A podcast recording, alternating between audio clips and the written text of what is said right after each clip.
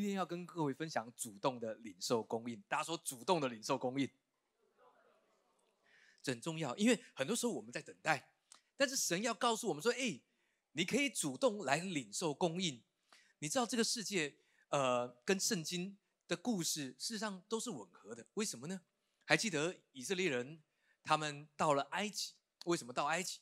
是因为圣经说那地那全地都有大饥荒，而约瑟在埃及里面，他为法老解梦，在那七年的荒年当中，他丰收，呃，在七年的丰年先收起收藏起来，在七年的荒年的时候，遍地都有大饥荒的时候。所有的民族、所有的国家都全部来到埃及，来到约瑟面前来敌粮。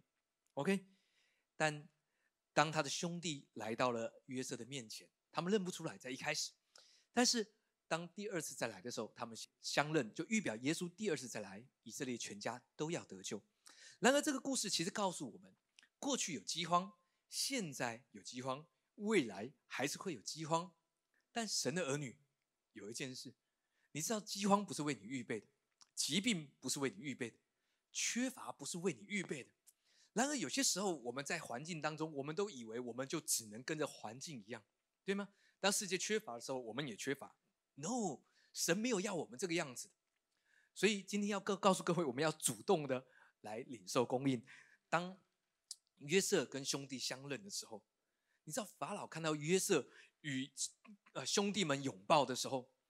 法老说：“哎，这是你的兄弟，是你们全家吗？”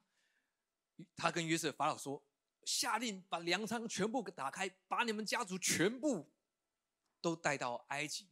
我要开埃及的粮仓来喂养他们。”这就是当以色列人进入埃及的故事。什么意思？因着耶稣，世界要供应我们，你明白吗？你说牧师，但是现在法老是谁？哈，法老是一个预表，讲到世界的权柄。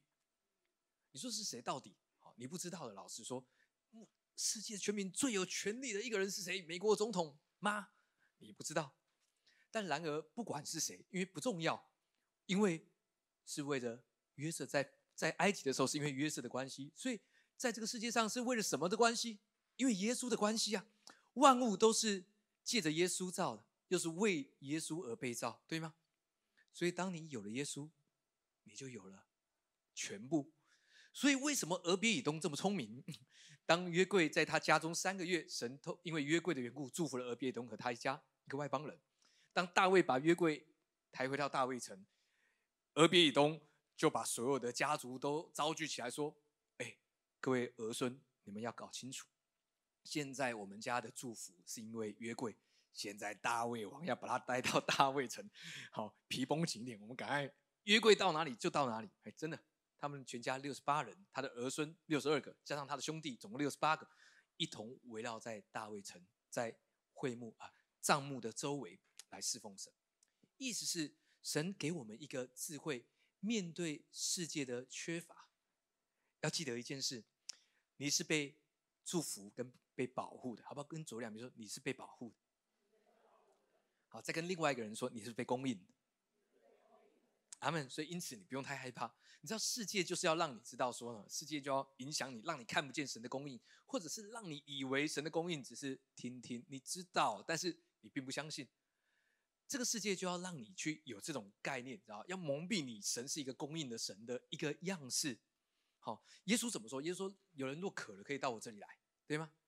人若饿了，可以到我这里来。”哎，那你到哪里？不是我饿了去 seven 啊，小七啊，饿了就去那边，那边什么都有，是没有错。但是神要告诉你说，供应的源头是神他自己，OK，明白吗？所以记得，我们有一个供应的源头，它是神。这个世界要蒙蔽你的概念，我们来看一下圣经的经文。阿门，哈利路亚。呃，我们来读一下，呃，这个标题，一起来读，一二三，来。从世界来的影响，使你看不见神的供应。OK，这个世界有很多影响，让你觉得哦是这个问题，是那个问题，呃，可能是你没有做到这个么，没有做到什么。好，呃，教会有一个弟兄，好，呃，因为他的工作的关系，他没有办法常常来到教会，哦，他也在，他也不是在台北市，哦，台北县市，他在别的县市。他说呢，因为他的客户，呃，他们公司的客户呢，因为疫情的缘故，哦，前两年都没有来，所以现在今年开放了之后就狂来，所以他都不能来聚会。但是我们仍然是在线上查经，为什么？因为神的话语是一切的源头。因为这个世界要影响你，你知道让你觉得啊呃，呃你客户要从远方来哈，呃，你拿不到新的客户，呃，可能是因为你呃怎么样，你没有做好准备，可能是你没有给出更多的那个呃 bonus 哈，那个别人公司能给的你要给的更多，甚至老板没有 promise，你还要给超过你能啊公司能给的。呃，你知道这个世界总是有很多的方法要告诉你，但是这个世界要蒙蔽什么？哎。你当然可以想到一切的事物、一切的方式，但是你怎么可以改变一个人的心呢？没有办法，除非是神，对吗？所以最终还是得回到神的话语。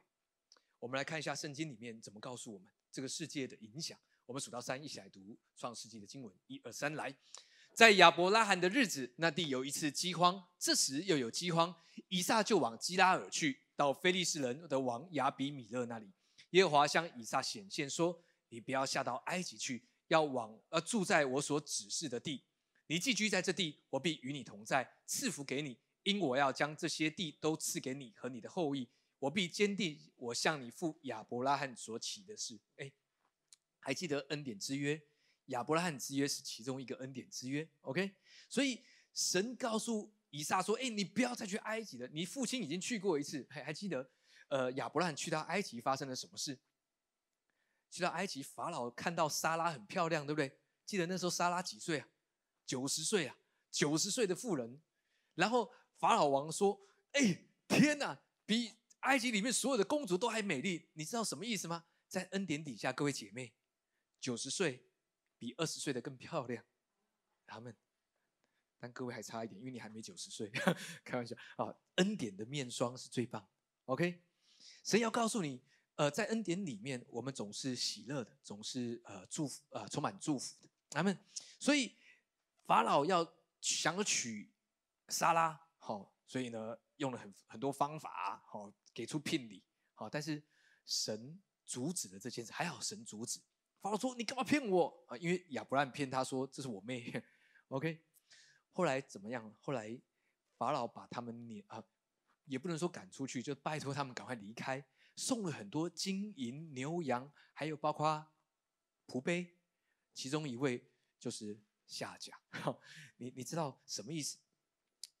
亚伯拉罕已经在埃及栽了根，你说牧师没有栽跟斗啊？他他离开得到那么多东西，你知道人的概念都是亚伯拉罕也是啊，因为有饥荒所以才去呃去去呃去去去这个埃及。好，人的想法都这样。当我不够的时候，我找出世界的方法；当我工作遇到了状况的时候，我依靠我的能力来处理，因为我可以控制。没有错，神告诉我们说：“哎，有一个错误的概观念，干啊观念是这样。我们每次讲说我们依靠神，我们靠着神的大能大力，有人有一个误解是：哎，那我们就可以不用努力。各位不是哈？当一个人依靠神，是因为他知道他的能力是从神而来。”所以，当他做每一件事情的时候，他知道这是神与他同在。OK，他带着安息的心，不会恐惧；他带着平安，他带着神的祝福来做每一件事。好，这跟外在的作为没有关系哦，不是说努力跟不努力，好，不是这个意思哦。讲到的是，我可以带着神的安息，带着神的能力来做每一件事，因为我依靠神。OK，所以还记得耶稣的教导？耶稣的教导是对井边的妇人撒玛利亚妇人说：“你若知道那给你水喝的是谁，你必早求他，他也必早给你活水。”意思是，既然我们知道神是供应的神，我们就更多向他要啊，而不是说就算我不要，神也会给我。你知道耶稣不是这样教导，耶稣是教导是：如果你相信神是供应的，所以你就向他要，向他求。OK，明白吗？哈利路亚。所以。亚伯拉罕带你说那亚伯拉罕栽的什么跟头？你知道世界很聪明，还记得这个呃埃及预表这个世界，法老因着亚伯拉罕欺骗他，但是神你知道神这是一个预表，神保护我们，尽管我们有时候会犯错，好，嗯人之常情。你说亚伯拉罕这个人怎么这样还说谎？如果你现在哦，如果好各位丈夫，你敢在老婆面前撒谎吗？啊除非你不想要你的命，好，他们通常都不敢。但是亚伯拉罕是为了活命，好。好，他做了一个动作，好，但是不管如何，呃呃，神没有喜欢这件事情，啊，这件事情也没有什么好，好，因为他不需要这样的，好，这是人的决定，好，你看法老的想法，法老被欺骗了，我被欺骗，拜托你走，我还要送你礼物，你我应该要处理你才对，哈，但是送你一大堆礼物，但是法老不是省油的灯，为什么他送了下甲？还记得亚伯拉罕有一次 complain 神，他说你又没有赐给我后裔？那我跟夏甲所生的以实玛利就要成为我的后裔。知道法老的心怎么想？法老的心跟呃夏甲夏甲呃在犹太人历史书里面，她是一个埃及的公主。法老知道这个世界很聪明的，你从我这边得到一些东西，但是我不是白白给你，因为我要从你的生命得到更多。那法老心就想，如果到时候那个继承的是以实玛利，你知道差一点，但是神没有让这件事情发生，对吗？所以神对他的儿子以撒说：“哎，不要再去埃及了。各位，你知道圣经里面一直在教导我们一件事：既然我们明白神是供应的神，但是我们又习惯一直到埃及里面去取用方式方法，好像以色列人在旷野里面，他们抱怨什么？闲杂人抱怨什么？我们没有韭菜，我们没有大蒜，没有黄鱼。啊，在旷野你是想怎样？哎，呃，旷野里面神降下玛纳，对吗？”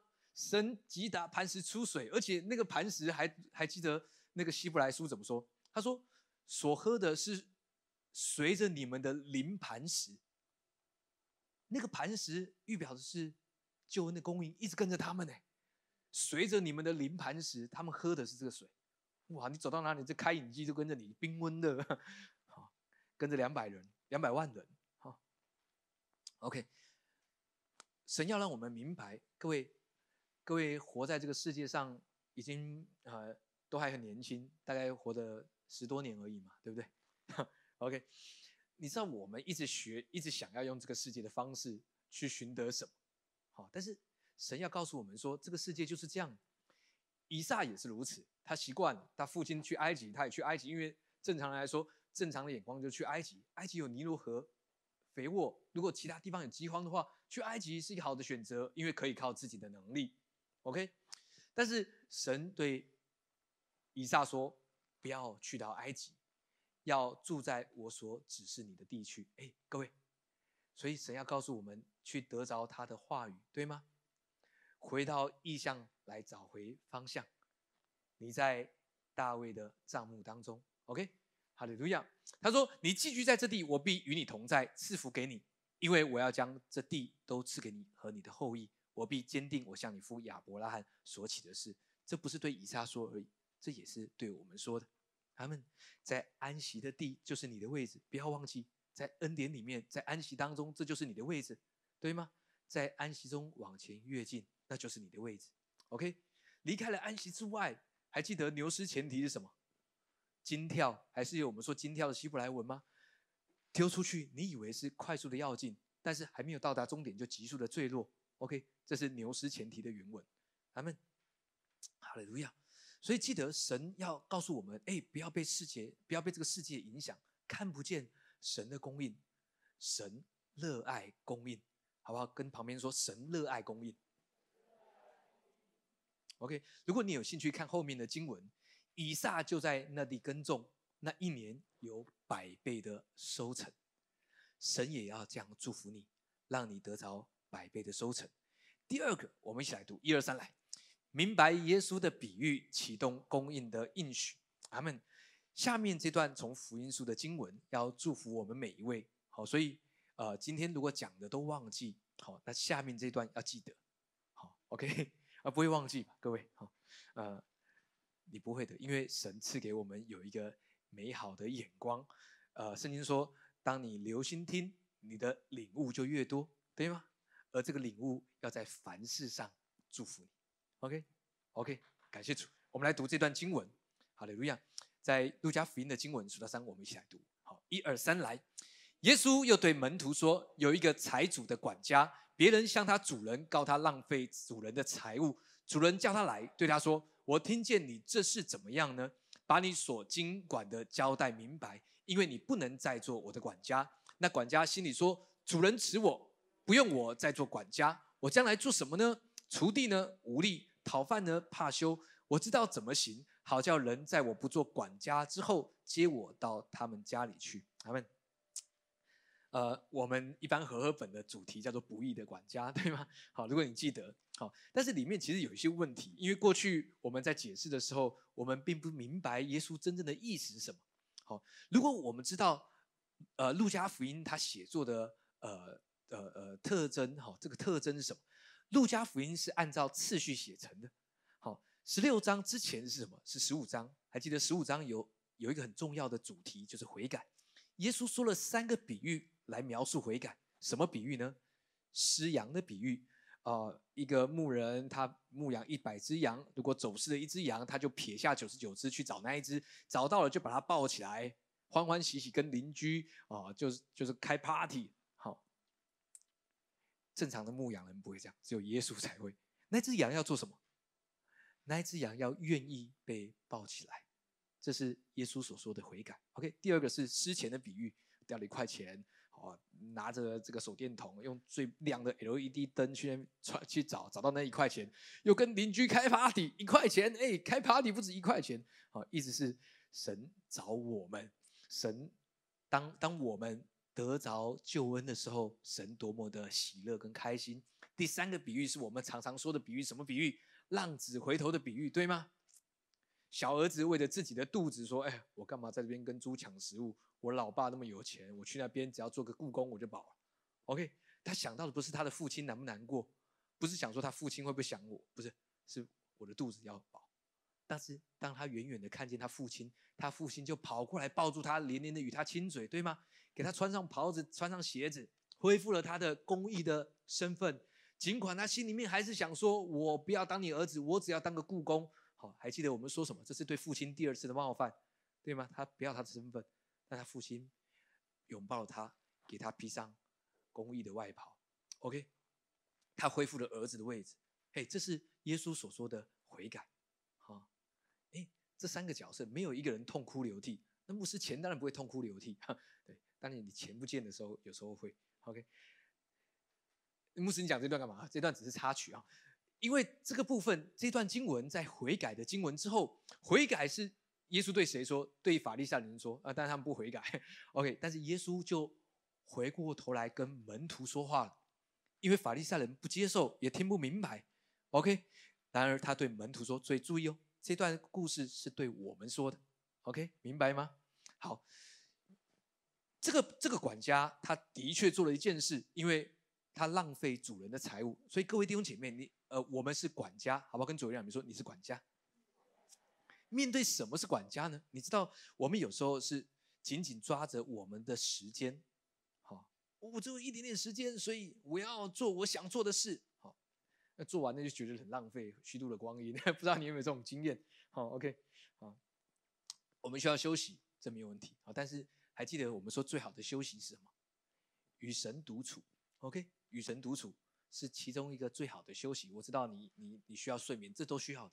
但与神独处是一个非常重要的时刻。还记得耶稣来到井边的妇人撒玛利亚妇人身边，在精心的安排底下，门徒都去买午餐去了。做什么？耶稣跟这个妇人在一起。那个妇人正在做什么？做禅。为什么？因为他单独与神在一起。还记得坐禅那个字吗？一个四字旁，一个单独的单。耶稣塑造了一个气氛。让这个妇人跟他单独在一起，你知道这是我们的生命。呃，这个妇人她在寻求关系、安全感跟接纳，但寻不着，因为她过去有五个丈夫，现在跟她在一起的也不是她丈夫，对吗？然而当耶稣跟她同在的时候，哎，她满足了。什么意思啊，各位？如果我们呃在在关系上，在我们觉得一个人好。不是因为，或者是我们觉得闲闲没事，或者是觉得很空虚，那是因为我们没有学会跟耶稣基督单独在一起。OK，我们讲灵修嘛，我们需要灵修的时刻。哎，灵修不不一定一定是把自己关在一个房间里面，No，灵修是与神独处。你可以走在马路上与神独处，但记得看红绿灯。OK，看车，与神独处是随时随地单独与神在一起。好，所以孤单。不代表你的感情状态孤单，也不是代表说你有很多朋友你就不孤单。有时候不见得，有时候朋友越多，有时候越孤单，对吗？然而，当我们学会与神独处的时候，你知道你可以跟各样的不同的环境，你都感觉到不会孤单，因为耶稣总是与你同在，对吗？阿们。这个主人叫这个管家过来，他说：“你浪费资财，所以现在你不能当管家了。”好，注意哦，各位，我们是我们，我们是神的管家。OK，神赐给我们时间，赐给我们金钱，赐给我们各样的能力、人际关系、身体的健康。OK，健康的身体。神要给我们一个概念，第一个是你是管家，而不是拥有者。好，你你知道人有时候这样哈，如果时间是我的。我很难给出来，OK，好，这个情况是最多就是在小朋友刚出生的时候，好，做父母的都是这样，好不容易九点把他弄睡了，到了九点半啊，精疲力尽洗个澡，好，我的时间开始，于是呢，搞到三更半夜才睡觉，因为都是弄小朋友的时间，都没有自己的时间，好，但是后来就慢慢理解，好，不用把自己搞得那么累，好，因为这些时间我只是个管家、管理者。面对金钱也是，有些人给不出，有些人没有办法奉献，坏，因为他觉得这是我赚的，没有错。但记得得货财的能力是从神而来。当你明白你是一个管家，而不是一个拥有者的时候，你反而会更有智慧。我们来读一下，这边说，呃，那管家心里说：主人辞我，不用我再做管家，我将来做什么呢？锄地无力，讨饭呢怕羞，挺有自知之明的。但是第四节说，我知道怎么行。各位。这个我知道，还记得这个词吗？有一个年轻人叫尼哥底姆，半夜的时候来找耶稣。第一句话说什么？夫子，我们知道你所行的神迹，若不是神与你同在，无人能行。耶稣回答什么？重来吧，你。好像意思你知道了都不知道。他说你必须重生，意思是你所有知道都不知道。他说我知道怎么行。哎，各位，他并不是真的知道，这表明的是这个管家在呃做错事情之后，他。一个结果是他没有办法再做管家，然后他说：“我知道该怎么行。” no，这个知道事实事实上在神面前是一个骄傲，好叫人在我不做管家之后接我到他们家。你你明明有一个永恒的家，这个家这个主人预表的是天赋。你明明有一个永恒的家，你为什么还要去找别的家啊？因为他他没有办法，他事实上他他他不会做一个管家，他他他这个是预表是。当人不明白自己是一个管家，后面就会有一些奇怪的事情发生。我们来看看这奇怪的事他做了什么。哎，看起来是不错的，因为我们因为这段经文我们会有一些呃呃误解。好，我们来读一下这段经文，数到三一起来读，一二三来。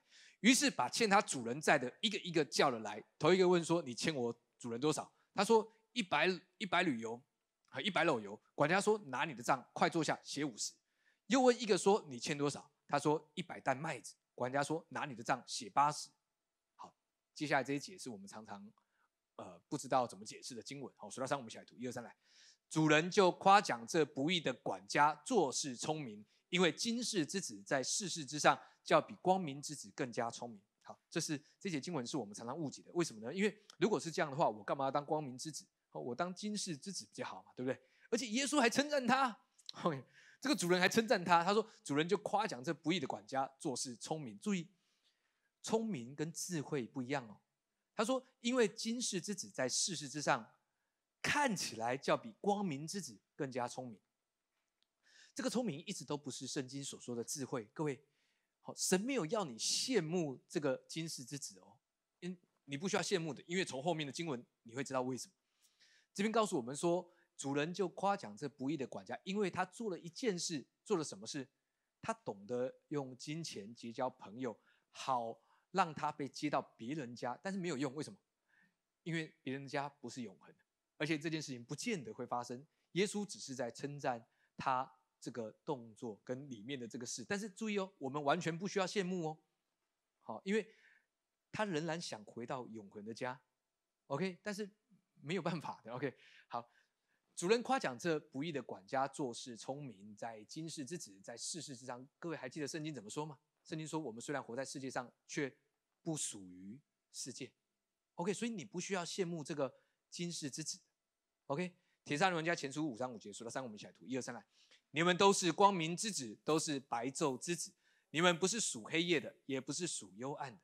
OK，所以记得你不是属世界的，你不需要像世呃这个。这个呃，世界之子一样，今世之子一样，明白吗？OK，为什么我们能够确定？因为我们看后面的经文，继续来读这两节经文，数到三，我们一起来读，一二三，来。我又告诉你们，要借着那不义的钱财结交朋友，到了钱财无用的时候，他们可以接你们到永恒的账目里去。哎，我问大家，请问哪个朋友有永恒的账目？除了耶稣之外，你没有办法找到了嘛？对不对？所以耶，所以耶稣说这个比喻是对门徒说，说什么呢？是这个管家他没有办法在主人家中了，他被辞去之后，他仍然用了许多方法，想要去找到一个永恒的家。啊，但事实上这件事情没有办法成就嘛，对不对？即便他很聪明，他拿呃欠一百旅游的一百篓油的跟他说写五十，欠一百担石呃这个卖的说写八十。也许这些人可以让他接到他的家，但是那个家仍然不是永恒的家啊，明白吗？好，耶稣要教导我们的是：我们是一个管家的身份，你知道这个思维会帮助你成长。那个成长是什么呢？那个成长是，你你知道哈，如果我们是拥有者，我们会紧紧抓着不放各样的事物哦，各样的事物。好，这边讲到的是钱财，但是。包括其他的事物都是这样，好，但是神要让我们去明白一件事是：如果你是一管管家，就像是一个 CEO，我们会得到管家的智慧。你知道最厉害的管家在圣经里面是谁呀？两个人，哪两个人？约瑟啊，还有谁？但以理啊，你明白吗？好，非常厉害的，好，呃。第十节，我们一起来读哈，一二三来。人在最小的事上忠心，在大事上也忠心；在最小的事上不义，在大事上也不义。好，呃，在这段经文里面的中心，好，跟我们想象的中心不太一样。在原文里面的意思是充满信心的。大家说充满信心的。所以在经文里面，什么是最小的事？各位，钱财。在经文里面的故事里面，钱财是最小的事。所以神要告诉我们说，如果我们在钱财的事上充满信心，在大事上，或者是说在其他的事都比钱财还要大，你的健康比钱财还要大，对吗？如果你用你的健康去换钱财，那最后你又得用你的钱财去买回健康，但是买不回，好，对不对？所以不要做这件事。还记得我们说，如果任何事物你所投入的、你所努力的事物，让你远离你的家庭、婚姻、健康，那么这个成功就不是一个好的成功。OK，所以神要告诉我们说：“哎，钱财是最小的事而已。”哎，这是一个秘诀，什么秘诀？这是一个通往更大的事、更大的祝福的秘诀。什么意思？呃，有一个牧师，有个牧师叫安德烈牧师，是一个呃比较年长、传讲恩典的牧师啊，很早期就传讲恩典。他说呢，有一次在医病布道会当中，他对医治很有信心。好。有一个姐妹就来到这个呃安德烈牧师的面前说：“牧师为我祷告得医治。”好，牧师就为他祷告。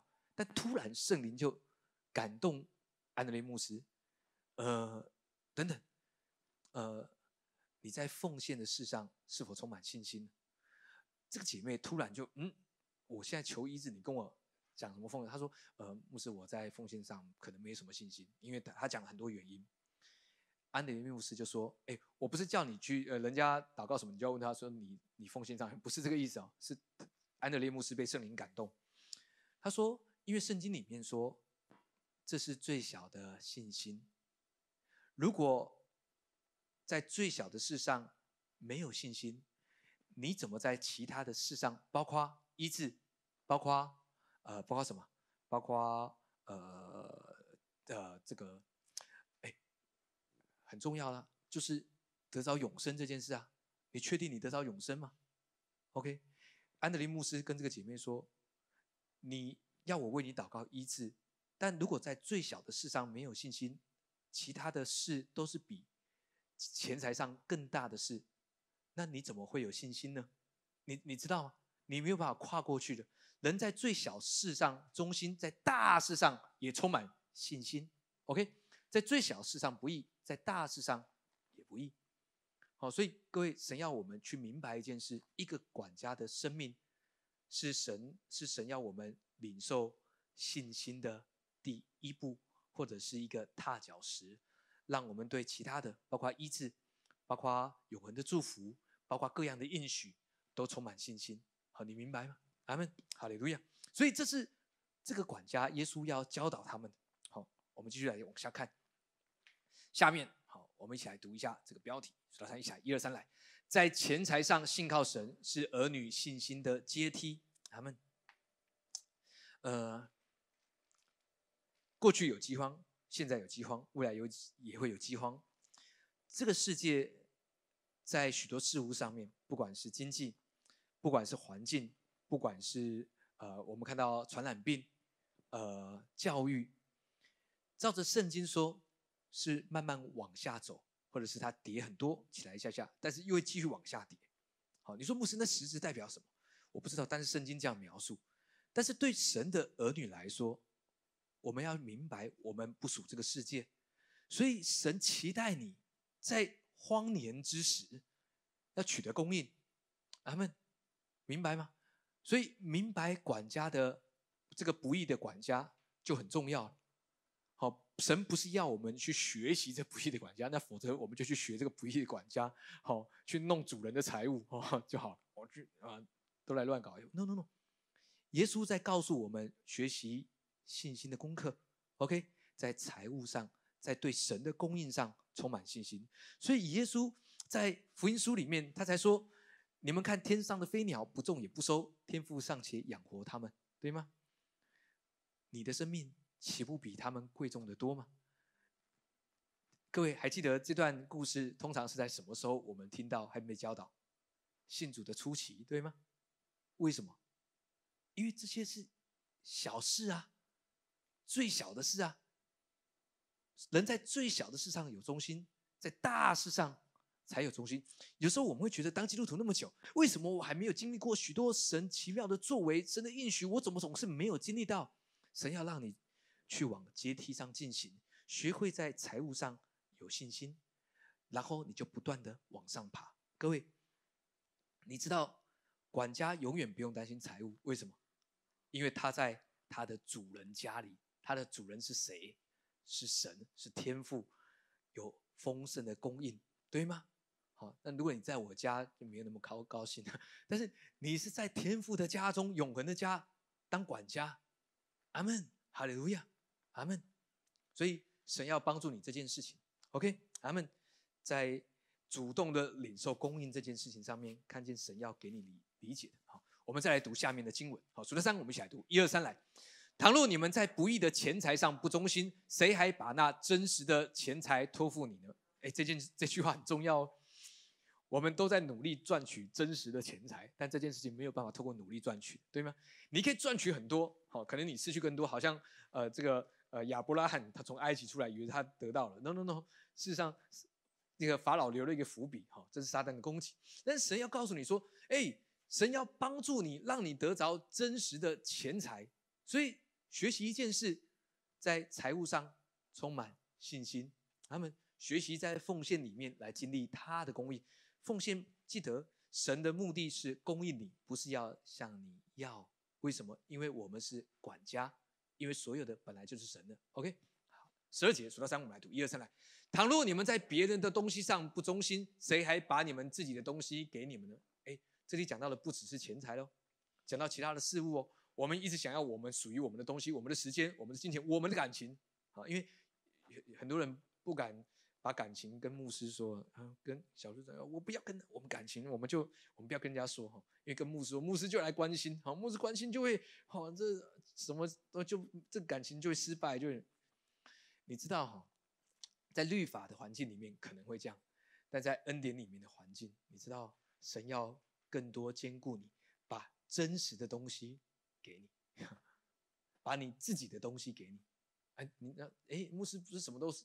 你知道人就是想这样，人就是想要一个权柄，这是我的，我要我的东西，我要我的工作，我的事业，我的努力，我的赚取。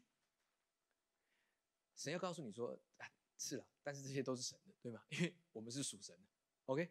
所以神要告诉我们明白这些事物。十三节一起来读，一二三来。一个仆人不能侍奉两个主，不是恶这个爱那个，就是重这个轻那个。你们不能又侍奉神，又侍奉马门。马门就是财力的意思。好，你知道十四节，好，明明耶稣不是说给法利赛人听的，他其实耶稣是转过头来跟门徒讲。好，十四节，你们你们看法利赛人就笑了，因为他们是贪爱钱财。他们神要我们去管理金钱，神要我们去学会做一个聪明的，呃，不只是聪明，充满智慧的管家。OK，明白吗？哈利路亚。你你知道，呃，对我和师母，好，我们也需要学会对财务的信心。什么意思呢？我和师母一直以来，我们都是呃，我们都。都领受神的供应跟祝福，因为，呃，你们看我们啊，三个小孩，呃，我们一无所缺，对吗？好，我们会呃管理神所赐给我们，好，但是我们有一个呃态度，那个态度是一个包袱，我们态度是我们够用就好，够用就好。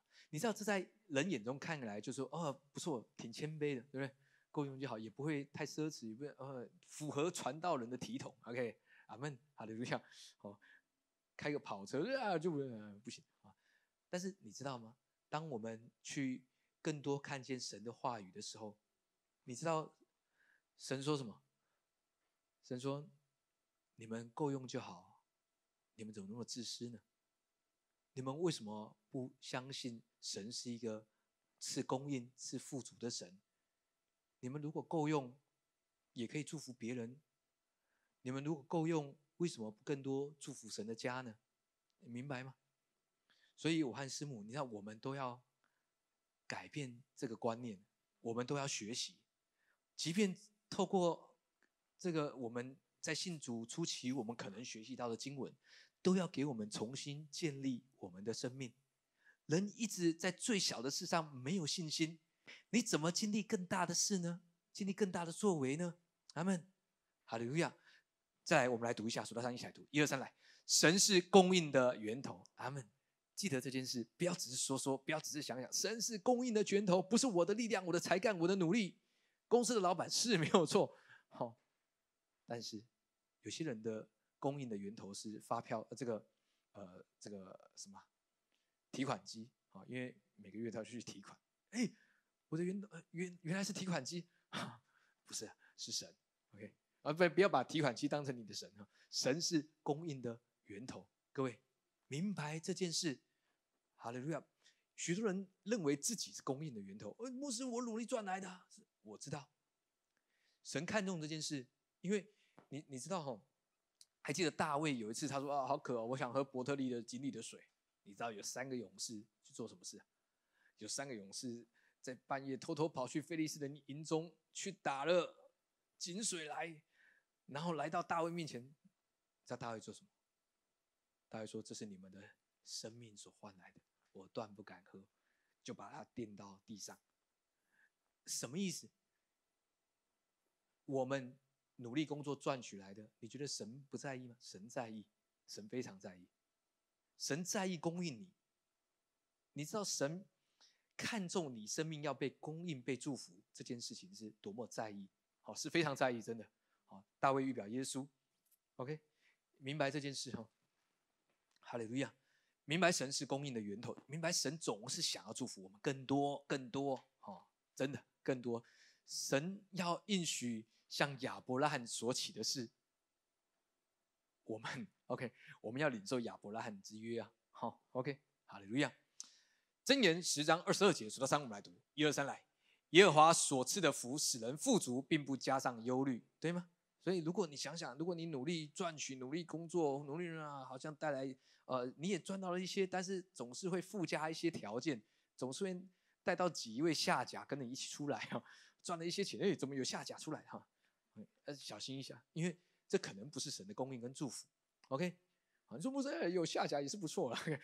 No，这在属灵里面不是神的祝福，他们所以神所赐的福使人富足，并不加上忧虑。跟这个世界是不一样的，OK，咱们再来下面一段，我们数到三一起来读，好，一二三来，你们知道我们主耶稣基督的恩典，他本来富足，却为你们成了贫穷，好叫你们因着他的贫穷要成为富足。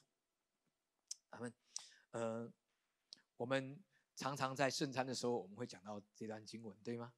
但是他前面一开始怎么说呢？他说：“你们知道，各位，你们知道吗？好，你们确实知道这件事吗？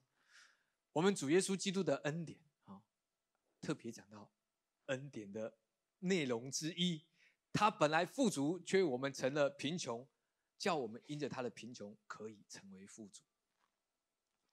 过去呢，我们因为是神的儿女的关系，所以也不敢太、太、太、太那个 over，对不对？我们总是。”很这个好，那牧师穿衣服这样，我只有在台上这样穿，平常我也是穿一个汗衫、短裤。但是你你明白，哎，这就是神要显明出来的恩典的样子啊。那如果我们活得没有恩典的样式，好，哎，富足跟浪费，跟那个什么土财主是不一样的。好，那你要这样也可以哈，你要撒钱哈，就来教会让你撒哈，嗯。耶稣的恩典的样式就是这个样式，呃，他本来富足，却我们成为贫穷，好叫我们记得他贫穷，要成为富足啊！耶稣已经做了这件事，对吗？那为何神的儿女们，好像这节经文你知道，但是却没有领受呢？或者是你觉得那是给某些人呢？不对，这是恩典，这是白白得来的。这不是资格，这是你愿不愿意相信。那么今天神要告诉你，学习几件事。第一个，想想看你的生命当中，这个世界要蒙蔽你的心，让你看不见神是供应的源头。神会告诉你，呃，这个呃广告流量是供应的源头，好，你的客户的多寡是供应的源头，好，疫情的呃有没有趋缓是供应的源头。呃，这个股市的 K 线是供应的源头。你知道神要告诉你，哎，这些没有错，你可以去学习这些事物，学习世界的聪明，但记得供应的源头是神。好，不要让世界蒙蔽。第二个，学习成为一个管家。OK，你不是主人，我们是管家。而因为你知道，你有一个生命的主，他拥有一切的一切，都是神的。千山的牛，万山的羊，都是神的，都是他，对吗？他喜爱供应，供应给我们，而我们管理神的财物。OK，阿门。好好管理你的。哎，注意哦，我叫我我说我们说管理是真的管理，不是说牧师讲完他让你奉献很多钱，不是，是学会做管理。OK，学会管理。好，当然我们明白，呃，我们的时间、金钱。我们的生命健康都是神，而神教导我们什么事？把从神而来的归给神，就好像是一个父母得到了儿女送来的生日礼物。如果你的儿女还小的话，好，好，还记得我说过这个比喻？他简安简晴，他们喜欢手做卡片给我，哈利路亚。然后记得恩典本来就是耶稣基督为我们成为贫穷，好叫我们记得他的贫穷。要成为富足，当你有这样的心，当你明白你是一个管家，当你明白你管理神所赐给你的，哎，最小的事上充满信心，在大事上也会有信心。在最小的事上，如果没有信心，讲到永生啊，牧师没永生啊，就是这个最小的事上我还没有信心。你讲到永生，我怎么去明白这？我怎么知道？我怎么去？相信耶稣要再来接我，我我怎么相信？呃，我们要被提，我怎么相信神是医治的神？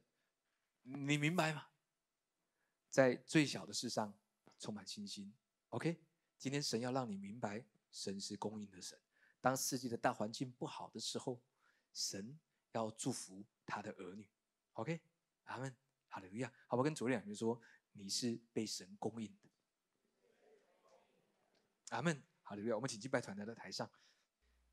好利路亚！各位，呃，让我们看见神美好的供应，在今年当中，在安息里面往前跃进。呃，我要鼓励大家，就是呃，让我们在属灵里面，好，仍然可以去为自己设立一些目标。菲利比书二章十三节说：“你们若立志行事，都是神在我们心里运行，为要成就他的美意。”让神的美意可以更多显明在你的生活当中。立志行事，OK，阿门。在今年，我要鼓励大家，呃，去看见耶稣基督他所成就的，在救恩里面的祝福。如果你还没有取得，记得你有一个儿子的身份，你是够资格，你是蒙福而且有权利的，OK。阿门，哈利路亚！为自己来祷告，让我们都来在今年在安息中往前跃进。耶稣，你告诉我们这不义管家的比喻，让我们知道这个世界有许多的蒙蔽，让我们忘记你是那供应的源头。好像当以色列一家他们来到了埃及，即便是法老，他打开了粮仓。但若非神你的允许与感动，若非约瑟在法老的面前，这个供应便不存在。然而我们明白，你是一切供应的源头，而感谢主，我们每一个人都在这永恒的家中，是一个充满智慧的管家。主让我们明白，你本来富足，却为我们成为贫穷。好叫我们借着你的贫穷，要成为富足。这不是只是一个一句话，一个一段文字。神，这是你美好祝福的描述，这是我们生命的写照，让我们都要得着富足的生命。各位，当我们来到神的家中，神不是告诉你你做这个做那个。你做这个工作，换一个工作。No，No，No。神要告诉你，先明白我们是一个管家，因为当我们在钱财的事上有忠心，神要把真实的钱财，神要把属于你的钱财交付给你。你知道，呃，在婚姻的辅导里面。不管是新婚或再婚，不管是结婚的初期或中期，这四个象限当中，财务是共同的问题。在统计里面，每一代每一百对夫妻离婚，有五十对是跟财务有关。这些对我们来说，照着世界的眼光是大事。所以以至于我们照着世界的眼光，我们会充满压力。但你知道神的话语，他说这是最小的事。你是否也能够看见神站在神的位置，学习用神的眼光，用恩典的思维来面对这些事呢？今天圣灵要在我们当中来做一个工作。你曾经被这钱财压得喘不过气来，甚至你可能在低谷，必须因着许多的压力，好像慢慢从低谷当中走出，以至于你有一个惧怕的心。神要医治这样的心，神要让你不会再因为缺乏而感到恐惧，因为神要告诉你，天上的飞鸟不种也不收，天父尚且看顾他们。耶稣专注你生命里面所经历的每一件事，神要给你一个恩典的思维，一个管家的生命。主耶稣，谢谢你，让我们再一次知道你的恩典总是够我们用，让我们看见你总是供应，在荒年的时代，你充满供应跟祝福；在不足的时刻，你总是乐意的给出。多而又多，不只能够饱足，还要满意出来。在五饼鳄鱼的神迹当中，当百姓们一个一个坐下，你注谢了，就拨开递给门徒。主，你让我们看见恩典的传递，不断的传递，不断的传递。照着经文，他们每一个人。都照着他们心里面所期待的，都饱了都足了，而且还有余。主让我们看见这丰富的画面，是对着我们每一个人的生命，对着我们每一个人的个人，因为这是你的恩典，让我们都能够领受。谢谢主耶稣，祝福我们，让我们得着美好管家的生命。听我们在你面前的祷告，奉耶稣基督的名，阿门。我们拍掌把荣耀归给耶稣，阿门。怎样？哦，天父，求你降下同在，求你浇灌在这全地，你之名都要齐心赞美，我愿意降服你脚前，哦，耶稣。